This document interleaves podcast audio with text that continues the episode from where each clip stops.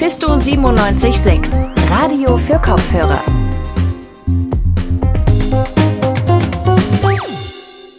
Hallo und herzlich willkommen zu einer neuen Folge Radio für Kopfhörer Leipzigs Tag im Rückblick. Wir haben wieder einige spannende Themen für euch in unserer neuen Podcast-Folge. Es war nämlich viel los in Leipzig oder besser gesagt, es war viel nicht los in Leipzig. Wir sprechen nämlich heute über einige Ausfälle, die sich zugetragen haben. Zum einen hätte heute der EU-China-Gipfel hier in Leipzig stattfinden sollen. Der ist dann aber wegen der Corona-Pandemie ausgefallen. Das war schon länger bekannt. Aber heute haben trotzdem sozusagen die Gegenveranstaltungen stattgefunden. Das Bündnis No EU China Summit hat zu kritischen EU-China-Aktionstagen aufgerufen. Was genau die kritisieren und was sie da machen, darüber reden wir später. Vorher kommen wir aber noch darauf zu sprechen, warum Langschläfer heute nicht früh aus dem Schlaf gerissen wurden. Eigentlich sollten in Leipzig nämlich heute im Zuge des Warntages die Alarmglocken läuten. Warum die hätten läuten sollen und warum es letztendlich nicht dazu gekommen ist, darüber sprechen wir gleich. Seit Tagen wurden wir darauf vorbereitet. Heute um 11 sollte es mal so richtig laut werden. Und zwar zum bundesweiten Warntag. In Leipzig hat sich letztendlich das Ganze aber dann ungefähr so angehört. Ja, fast überall in Deutschland gingen die Sirenen los, nur hier gab es gar nichts zu hören. Ob die Leipzigerinnen und Leipziger trotzdem was mitgekriegt haben von diesem Warntag, das wollte mein Kollege Justin André herausfinden. Heute, 10. September, war ja der bundesweite Warntag. Haben Sie was davon mitbekommen hier in Leipzig? Also ich habe gelesen in sozialen Medien davon, aber in Leipzig habe ich gar nichts mitbekommen. Null, gar nichts, kein Ton. Also ich habe vorher was mitbekommen, dass es sein soll, aber nichts gehört. Also keine Sirenen, keine Push-Nachricht, gar nichts. Jetzt stellt sich als nächstes natürlich die Frage, Warntag, was ist das eigentlich? Wovor wird da gewarnt? Worum geht's? Haben Sie eine Idee? Na, es könnte gewarnt werden, zum Beispiel vor Umwelteinflüssen, vor zu viel äh, CO2-Ausstoß. Könnte ich mir vorstellen. Das, das gäbe Sinn für mich. Für uns nichts Neues. Wir hatten früher jede Woche unseren Alarm. Das kann vom, vom Luftalarm, vom Feuer bis zum Hochwasser gehen. Naturkatastrophen, ähm, Bombenalarm sollte, glaube ich, auch getestet werden. Solche Sachen, dass man einfach lernt, was man im Notfall machen kann. Allerdings wurde ja gar nicht thematisiert, äh, wie man sich verhalten soll in dem Notfall. Das fand ich ein bisschen merkwürdig. Ja, viele Leute wussten also anscheinend gar nicht, worum es bei diesem Warntag eigentlich gehen sollte. Deshalb vielleicht an dieser Stelle erstmal die Erklärung. Der Warntag sollte die erste deutschlandweite Probewarnung werden. Das Bundesamt für Bevölkerungsschutz und Katastrophenhilfe wollte Warnmittel testen und die Bevölkerung damit sensibilisieren. Egal ob Umweltkatastrophen, Terroranschläge oder Erdbeben, wenn Gefahr droht, sollen die Deutschen so schnell wie möglich informiert werden, um entsprechend zu handeln. Oder besser gesagt, das sollten sie, denn am Ende lief beim Warntag dann eben doch ein bisschen mehr schief als erhofft. Die Warn-App Nina blieb bei vielen Nutzerinnen und Nutzern still. An manchen Orten kam die erwartete Meldung 30 Minuten zu spät. Auch in Leipzig gab es im Gegensatz zu anderen Städten keine Warnungen über Sirenen oder Lautsprecher. Immerhin das war aber zumindest schon im Vorfeld klar. In der Stadt existiert nämlich einfach kein flächendeckendes Sirenensystem. Trotzdem, der Probealarm hat seinen Zweck erfüllt. Das Bundesamt hat laut eigener Aussage wichtige Erkenntnisse gewonnen. Der bundesweite Warntag soll ab jetzt jedes Jahr am zweiten Donnerstag im September stattfinden. In Zukunft dann vielleicht auch mit Sirenen in Leipzig. Eigentlich sollte hier in Leipzig nächste Woche der EU-China-Gipfel stattfinden. Der wurde aber wegen der Corona-Pandemie abgesagt. Stattdessen finden ab morgen in Leipzig die kritischen EU-China-Aktionstage statt. Veranstaltet werden die wiederum vom Bündnis No EU China Summit. Was genau der Hintergrund dieser Aktionstage ist und was deren Ziel ist, darüber spreche ich jetzt mit meiner Kollegin Josephine Rhein. Hi Josephine. Hallo Martin. Josephine, bei dem ursprünglichen Gipfel wäre es ja darum gegangen, die Handelsbeziehungen zwischen Europa und China zu stärken. Ich lehne mich jetzt allerdings mal aus dem Fenster und behaupte, bei diesen Aktionstagen ab morgen ist der Fokus dann wahrscheinlich ein anderer, oder? Ja, genau. Also es soll eher um eine kritische Auseinandersetzung mit dem Verhältnis von der EU und China gehen.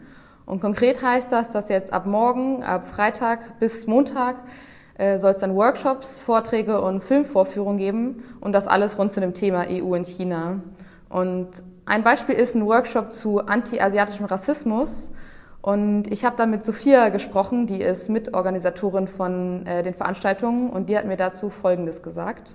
Dieses Thema finde ich besonders wichtig, weil gerade in Zeiten von Corona Rassismus gegenüber Asiatinnen zugenommen hat. Und es ist wichtig, dass ich als nicht-asiatische Person mich mit diesem Thema auseinandersetze und auch überlege, wie ich Solidarität ausdrücken kann. Und über den ganzen September verteilt gibt es auch eine Online-Diskussionsreihe unter dem Titel China and the Left, also China und die Linke. Und dort referieren dann linke Aktivistinnen und Wissenschaftlerinnen zu sozialen Bewegungen in China. Und am Samstag findet dann noch eine Demo statt, aber die Demo ist nicht direkt vom Bündnis organisiert, sondern von der Kampagne Nationalismus ist keine Alternative. Jetzt möchte ich allerdings nochmal nach diesem Bündnis gegen den Gipfel da nachfragen. Warum wurde dieses Bündnis denn eigentlich ins Leben gerufen?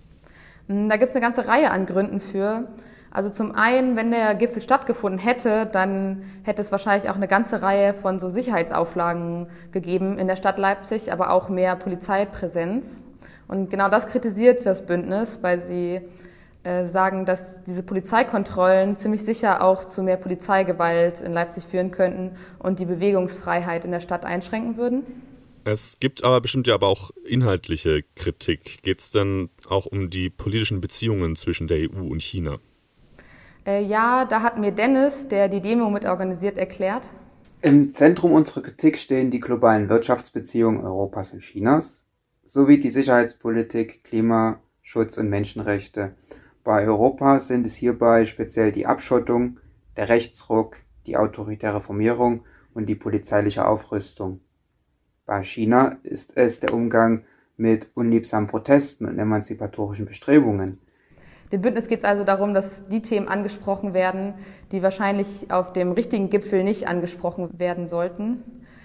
Ähm, da geht es zum Beispiel um die Verfolgung von Minderheiten wie den Uiguren in China aber auch die zunehmende Überwachung der chinesischen Bevölkerung, aber auch der europäischen Bevölkerung hier und dort durch die jeweiligen Staaten. Und ein ganz aktuelles Thema, was auch besprochen werden soll äh, in den Aktionstagen, ist das neue Sicherheitsgesetz in Hongkong. Denn mit diesem neuen Sicherheitsgesetz soll Hongkong weiter äh, in den chinesischen Staat äh, eingegliedert werden. Und da gab es ja auch viele Proteste zu. Und außerdem möchte das Bündnis aufmerksam machen auf die schlechten Arbeitsbedingungen in chinesischen Fabriken. Wie gesagt, ist der Gipfel da jetzt aber abgesagt worden. Warum finden die Aktionstage denn jetzt trotzdem statt? Also die Aktionstage laufen jetzt unter einem neuen Motto und zwar No Summit, but Solidarity. Also kein Gipfel, aber Solidarität. Und damit möchte das Bündnis deutlich machen, dass es, auch wenn der Gipfel nicht stattfinden wird, ja trotzdem in der EU und auch in China noch Menschenrechtsverletzungen gibt. Und dass die Menschen, die davon betroffen sind, so sagen die Veranstalterinnen, dass die ja trotzdem unsere Solidarität brauchen. Und deswegen finden die Aktionstage trotzdem statt. Mhm. In der Süddeutschen habe ich jetzt vor kurzem gelesen, dass befürchtet wird, es könne bei den Aktionstagen zu Gewalt kommen, ähnlich wie bei den Anti-Gentrifizierungsprotesten vergangene Woche. Denn äh, so ist die Aussage von der Süddeutschen. Da kam es in beiden Fällen, ging es ja von Veranstaltern und Veranstalterinnen aus dem linken Spektrum aus. Mm, ja, da haben tatsächlich mehrere Medien eine Verbindung gezogen, also zwischen den Ausschreitungen letzte Woche und den Aktionstagen, die jetzt am kommenden Wochenende stattfinden werden. Und da wurde halt immer wieder die Befürchtung geäußert, dass es auch bei den Aktionstagen zu Gewalt kommen könnte. Und ich habe auch über dieses Thema mit Felix geredet von dem Veranstaltungsbündnis und er sieht die Sache ganz anders. Erstens sind die Aktionstage schon deutlich länger geplant als seit letzter Woche. Dann ist es so, dass auch ähm, überhaupt gar kein inhaltlicher Bezug gegeben ist. Es geht um was völlig anderes und auch die involvierten Akteure äh, sind völlig andere. Und auch den Gewaltvorwurf weist das Bündnis klar zurück, weil sie sagen, ja, es handelt sich ja um Workshops und Filmvorführungen lediglich. Und auch die Veranstalter von der Demo am Samstag äh, haben auf Twitter gesagt, dass sie äh, sich gegen eine Eskalation stellen und hoffen, dass es nicht so weit kommt. Da wartet also erstmal ein ganzes Wochenende voll mit kritischen Infos rund um die EU und China auf uns. Josephine, danke, dass du uns da mal schlau gemacht hast. Gerne. Und das gesamte Veranstaltungsprogramm findet man auf der Website des Bündnisses noeucn.org.